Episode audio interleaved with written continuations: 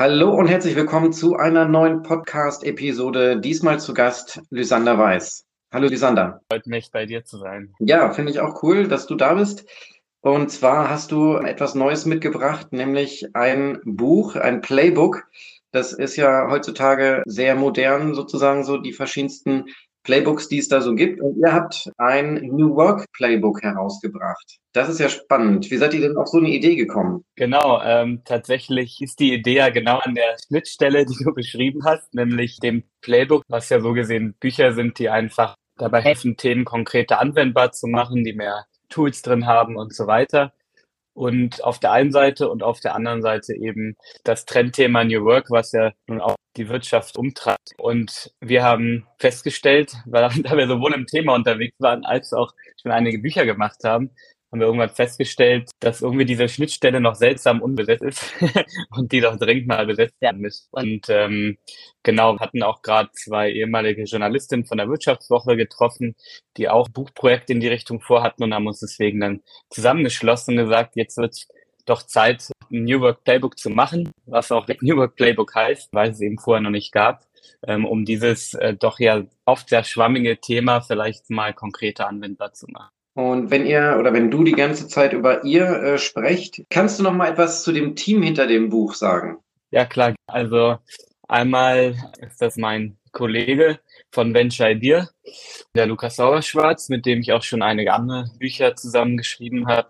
Sag mal, wir sind vor allem mal für die methodischen Inhalte zuständig. Und dann ähm, haben wir eben noch Saskia Eversloh und Kerstin Dämon, die beide eben ehemals auch bei der Wirtschaftswoche Journalistin waren. In dem Kontext haben wir sie auch kennengelernt.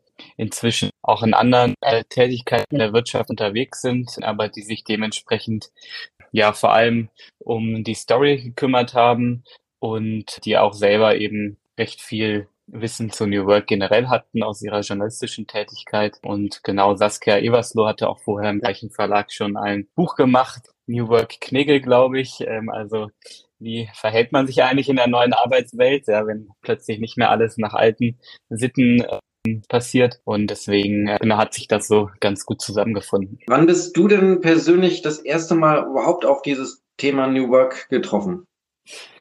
Ja, das, ähm, das ist eine ganz schöne Geschichte, glaube ich, weil das auch mit unserem Unternehmen zu tun hat. Vielleicht hole ich deswegen mal ein kleines Stück aus. Ich bin ja Partner bei Venture Idea und wir sind eine Managementberatung, mal so sagen darf, vielleicht einer etwas anderen Art, obwohl es uns auch jetzt schon zwölf Jahre fast gibt. Von Anfang an haben wir aber versucht, so ein bisschen die Gesetze des Unternehmensberatungsmarkts vielleicht hebeln, weil wir wollten natürlich auch spannende Projekte machen und tolle Kunden haben und viele Branchen. Ne, so die Gründe, warum man eben Unternehmensberatung macht. Wir wollten aber ungern unbedingt den typischen Lifestyle der Lebensberatung haben. Im Sinne von montags bis donnerstags ist man dann irgendwo im Hotel, weiß ich nicht, in der Nähe von Stuttgart und gibt sein Privatleben ab. Am Wochenende ist man entsprechend müde und nach zwei, drei Jahren äh, muss man die Leute eigentlich äh, austauschen, mhm. weil ähm, man dann eigentlich mehr oder weniger durch ist. Dafür hat man eben sich bisschen Karriere arbeitet und macht dann was anderes so ungefähr. Und wir haben eben gedacht, wir finden ja eigentlich die Tätigkeit per se spannend. Wie können wir die eigentlich möglichst langfristig machen und wie können wir uns dementsprechend das Unternehmen so gestalten, dass es eben eher zu unserem Leben passt, als dass unser Leben sich immer wieder zu stark dem Unternehmen anpassen muss, was eben dazu führt, dass man im Zweifel es dann schnell wieder verlassen müsste. Und der Lukas äh, hat eine eigene Beratung eben gegründet, zu der ich dann mit zwei, drei anderen dazu gekommen bin. Und dann haben wir eben sehr reflektiert überlegt, wie können wir es aufbauen, so dass es eben auch dauerhaft funktioniert. Und haben zum Beispiel beschlossen, äh, ein kleines Team zu bleiben, damit wir eben flexibel uns auch immer wieder anpassen können ähm, und nicht gezwungen sind, einfach nur die Sachen zu machen, die man irgendwie skaliert über viele Teams dann verkaufen kann. Wir haben eben von Anfang an viel auch der konzeptionellen Arbeit und so weiter selbst gemacht, so dass wir nicht eben immer woanders hin müssen, um mit den Leuten zu arbeiten, sondern eher immer wieder Touchpoints und Workshops haben, statt die ganze Woche unterwegs zu sein. Eben guckt, wie wir möglichst effizient zusammenarbeiten, so dass man eben nicht immer irgendwie bis Mitternacht arbeiten muss. Wir haben eben schon selber viel äh, New Work quasi gemacht, ohne dass es unbedingt schon New Work hieß. Und das ist so ein bisschen der Hintergrund, dass wir eben selber immer New Work schon gelebt haben. Und wir haben auch immer einmal im Jahr dann ein paar Tage, ja, was man heutzutage Offsite nennt, ähm, Strategieklausur sozusagen, wo wir uns vor allem natürlich auch Gedanken machen, was eben jeder persönlich will, was die Ziele sind, wo jeder hin will, um danach auch wieder ähm, die Organisation des Unternehmens und die Strategie auszurichten. Und bei einem dieser Treffen waren wir in Marokko und haben eben auch über das Thema New Work, was da so aufkam, diskutiert und festgestellt, dass es einfach ein starkes Herzensthema ist, weil wir eben selber immer so stark dran feilen, ja, wie man möglichst optimal ähm, arbeiten kann, so dass eben alle möglichst happy sind und dadurch auch möglichst gut arbeiten natürlich. Und haben deswegen gesagt, lass uns doch dazu mal ein Buch schreiben, wo wir ein bisschen Dinge in Frage stellen, wie Dinge gemacht werden, so wie wir es eben für uns auch gemacht haben und vielleicht auch berichten können, wie wir es machen. Ähm, und haben in dem Zusammenhang dann unser erstes New Work Buch gemacht, Good Job. Das ist ähm, vor ein paar Jahren rausgekommen. Und genau, Good Job hat eben genau so verschiedene Impulse für verschiedene Bereiche äh, der Arbeit und wie man sie vielleicht anders organisieren kann und um einfach Dinge in Frage zu stellen und am Ende eben auch ein Kapitel über uns. Das heißt, das war so das Buchprojekt äh, mit allen Kollegen eigentlich, was wir gemacht haben und was so unser Einstieg in New Work war. Dass es jetzt auch langsam mehr bei Unternehmen ankommt, weil sie sich eben damit beschäftigen müssen nach Corona mit Fachkräftemangel und Co. und wollten das jetzt deswegen nochmal konkreter anwendbar machen. Aber der Impuls kam eigentlich einfach ähm, aus uns selbst heraus, würde ich sagen. Mhm. Jetzt gehen wir mal ein bisschen tiefer in deine Person. Da fand ich spannend, dass du zum Beispiel in Hameln auch studiert hast, an der Hochschule Weserbergland. Das ist richtig. Danach habe ich ja noch ein paar andere Stationen gehabt, aber das war die Ursprungsstation, ähm, weil ich ähm, aus der Region kam, ja aber schlussendlich, um es mal sozusagen, auch gar nicht groß aussuchen konnte, dann, wo ich studiere, weil ich ein duales Studium dann gemacht hatte im Bachelor. Und das war bei der Commerzbank. Und genau da wurde man automatisch den Regionen zugeordnet, aus der man eben kam und dann der entsprechenden Partnerhochschule, was aber ganz gelegen kam. Ich hatte da noch nicht so den Drang, unbedingt weit wegzugehen, was sich dann aber schnell geändert hat, wenn man sich meine weiteren äh, Stationen anschaut. Aber ähm, das war tatsächlich eine ganz gute Grundlage, weil ich tatsächlich eben auch sehr früh schon nicht nur habe, sondern eben auch das Leben im, im Großunternehmen kennenlernen durfte, was mich sicher auch dahin geprägt hat und die mir auch gezeigt hat, was im Großunternehmen vielleicht gut ist, was man aber eben auch äh, ändern könnte. Mhm. Ja, ich frage auch deswegen, weil äh, ich tatsächlich Hameln als meine Heimatstadt vorweisen kann. Ähm, da bin ich auch geboren und aufgewachsen. Und du bist selber, hast du erzählt, dann auch später äh, in die große weite Welt raus, nämlich Kapstadt zum Beispiel. Und ähm, wo ist denn die Jön äh, Köping International Business School? Jön Schöpping äh, heißt es genau, also wie man mhm. auch Köttbullar eigentlich Schöttbullar ausspricht und deswegen ist das auch schon der Fingerzeig, dass es in Schweden ist. Genau, ähm, in Südschweden, in einem großen See gelegen. Ganz schön und genau, war so die Chance eben damals dann doch nochmal einen richtigen Fulltime-Master zu machen im internationalen Kontext und von da aus habe ich dann tatsächlich auch wiederum den Austauschstudium nach Kapstadt gemacht und äh, war vorher auch in Singapur noch für Praktika. Genau, bin aber vor allem nach Schweden gegangen, weil ich da dann auch das Thema strategisches Unternehmertum studieren konnte, was ein bisschen speziellerer Studiengang war und mir die Chance gegeben hat, etwas der Spezialisierung in Banking und Finance, die ich vorher hatte, rauszukommen, um eben etwas genereller auf Unternehmertum zu schauen. Ja, und das ist so, dass du deinen, ich sag mal so, einen Fuß immer noch in der ja, universitären Landschaft hast. Du bist nämlich jetzt derzeit noch, hast du gesagt, Doktorand, und zwar an der HHL Leipzig Graduate School of Management. Da hast du ja auch eben schon erzählt, dass du das Thema strategisches äh, Management studiert hast und das Thema verfolgst du auch dort. Kannst du da noch ein bisschen detaillierter drauf eingehen? Ja, gerne. Genau. So ein bisschen zieht sich vielleicht wie ein roter Faden doch bei mir durch. Ich habe ja auch mit dualem Studium eben angefangen, war also schon so ein bisschen zwischen Theorie und Praxis und äh, bin jetzt wieder zwischen Theorie und Praxis, weil ich eben neben der Arbeit sozusagen als externer Promotionsstudent mein eben Promotionsstudium an der HL mache, da aber natürlich auch die Chance genutzt, die Themen, die wir eben in der Praxis machen, in der Managementberatung, nochmal weiter tiefer zu legen und zu fundieren. New Work ist ein kleinerer Aspekt unserer Arbeit, weil wir uns eben grundsätzlich ja auch über Erneuerung von etablierten Unternehmen kümmern, wo eben vor allem das Thema Strategie, Organisation so im Dreiklang eine Rolle spielen ähm, und darin dann natürlich äh, New Work, wenn es dann die Menschen betrifft. Und diesen Dreiklang, da bin ich eben jetzt tiefer eingestiegen, auch in der Forschung, habe mir ganz spezifisch wie die ganzen Innovationslabs, Innovationseinheiten äh, angeschaut, die ja gerade in den letzten Jahren viele aufgekommen sind, um äh, da zu untersuchen, wie die sich organisatorisch aufstellen und wie sie eben bestenfalls auch dann dazu dienen können, eben auch strategisch relevante Themen zu bearbeiten, die unter Umständen dann ihrem Mutterunternehmen eben helfen zu erneuern. Ein anderes Thema wahrscheinlich, wenn man da jetzt tief einsteigen würde.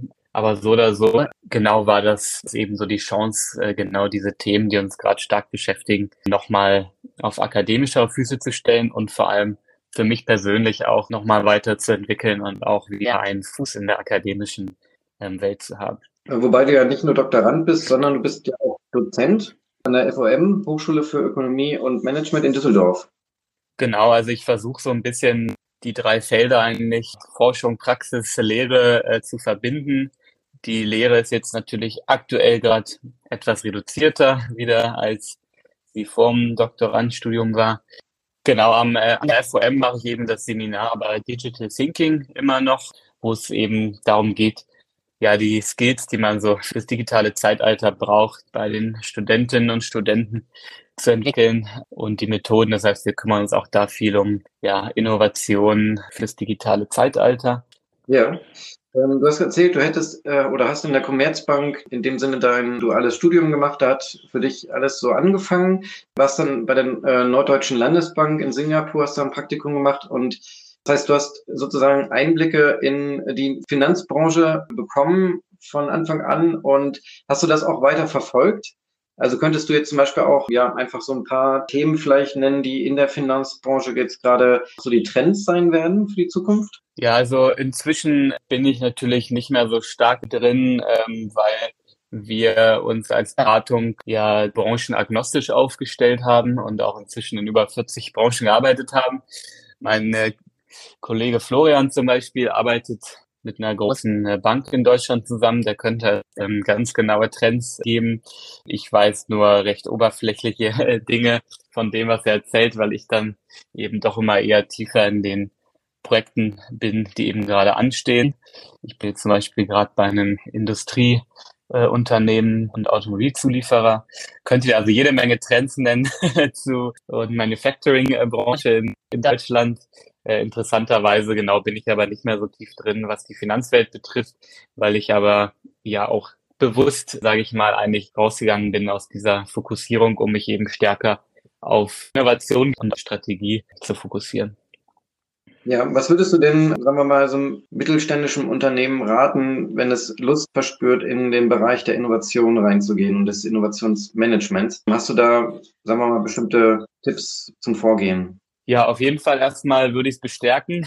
Ähm, genau, also Innovation gibt eben die Chance, diese, diese Erneuerung in möglichst systematischer, organisierter Form zu, zu machen im Unternehmen und zu verankern, wenn man es eben richtig ähm, aufsetzt.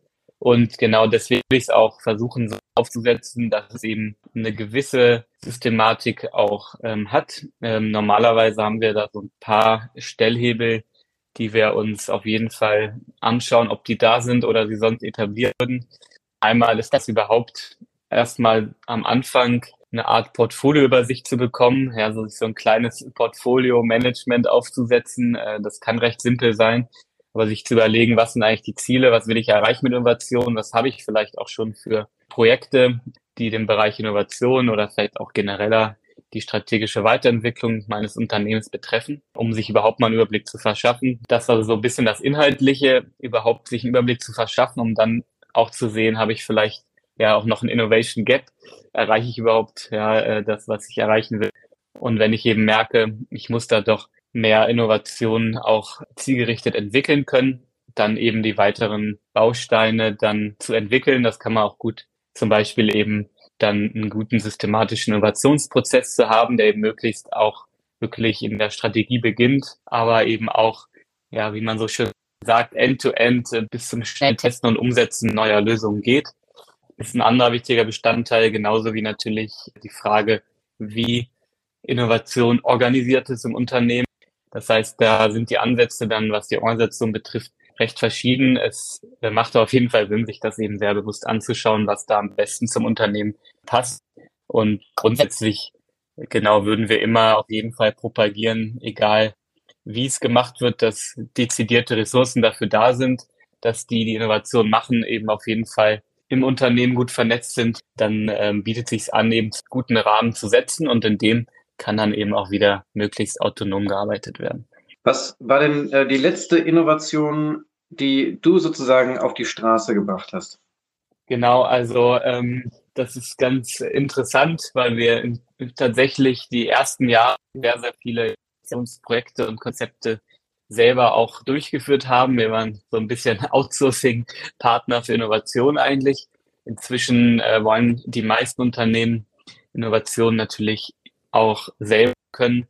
Deswegen wir uns eben inzwischen mehr um die Organisation des ganzen Innovationsmanagements oder eben die Strategie kümmern, als um die konkreten Projekte. Trotzdem gibt es äh, natürlich einige Dinge, die wir eng begleitet haben oder selber auf dem Markt quasi mitgebracht haben. Das letzte größere war tatsächlich in einem etwas für uns untypischen Unternehmen, weil es etwas kleineres war, nämlich äh, Freeletics. Kennen vielleicht einige, so ein deutsches Scale-Up-Unternehmen, äh, also ein Startup, was schon etwas länger gibt und schon ähm, ein gutes Stück gewachsen ist. Und das war ein ganz interessantes Projekt, weil die natürlich selber eigentlich ja auch sehr innovativ sind und eben in der Corona-Pandemie stark gewachsen sind, weil natürlich Fitness-Apps, also Sport zu Hause, einige der Dinge waren, nach denen die Leute gesucht haben, die Leute machen konnten. Und gleichzeitig äh, wurde deswegen viel im Markt gemacht, ja, von der Konkurrenz. Kamen sehr viele neue äh, Fitnessprodukte, digitale auf den Markt und auch Connected Hardware, Fitness zu Hause und so weiter. Daher auf der einen Seite konnte Freeletics vom Markt profitieren, auf der anderen Seite musste Freeletics aber eben auch überlegen, what's next, um im Markt mitzuhalten. Und da kamen wir dann ins Spiel und haben mit einem kleinen internen dann Special Force Team sozusagen zusammen erstmal ganz viele mögliche Optionen uns angeschaut und ein paar getestet und schlussendlich dann ein neues Produkt entwickelt, was Stadium heißt und die Möglichkeit gibt, das eigene Handy oder Smartphone mit dem Fernseher zu verbinden und äh, dann die Kamera des Smartphones zu nutzen, so dass man so ein gamified Training quasi auf dem Fernseher hat. Das heißt, die Bewegungen werden aufgenommen und dementsprechend kann man quasi so eine Art Fitness-Spiele spielen, die jetzt aber nicht jetzt wie auf der Wii früher sind, sondern einfach bisschen abstrakter dir die Workouts eben mit Punkten und so weiter vorgeben und ähm, auch Gewichte dazu haben. Das heißt, so eine, eine Innovation, die einmal neue Technologien aufgenommen hat, weil jetzt gerade wo eben Handykameras auch so gut sind, dass sie eben Bewegungen verarbeiten können und berechnen können, plus eben der Trend, zu Hause Sport zu machen, und eben für Athletics die Chance, neben den personalisierten Workout-Plänen, die sie in der App quasi haben, nochmal ein Produkt zu haben, was eben ein bisschen mehr gamified ist, was einen ein bisschen mehr in den Flow bringt, äh, Fitness zu machen, was also näher so an Sport ist und dementsprechend bestenfalls noch eine höhere Effektivität hat, weil man eben ja gar nicht merkt, wie sehr man sich anstrengt im besten Fall. Genau das war so ein größeres Projekt, was äh, ich in den letzten Jahren dann viel mit begleitet hatte und was jetzt äh, letztes Jahr ähm, rausgekommen ist. Ja, und so konntest du oder hast du sozusagen auch an verschiedensten anderen Innovationen mitgewirkt und hast dann somit viel Erfahrung und viel Expertise in diesem Bereich, wie man ja auch schon raushört. Was ist denn so etwas, wo du vielleicht darüber erzählen kannst, was so als nächstes bei dir so ansteht? Genau, also wir haben jetzt ein paar schöne Sachen, die anstehen.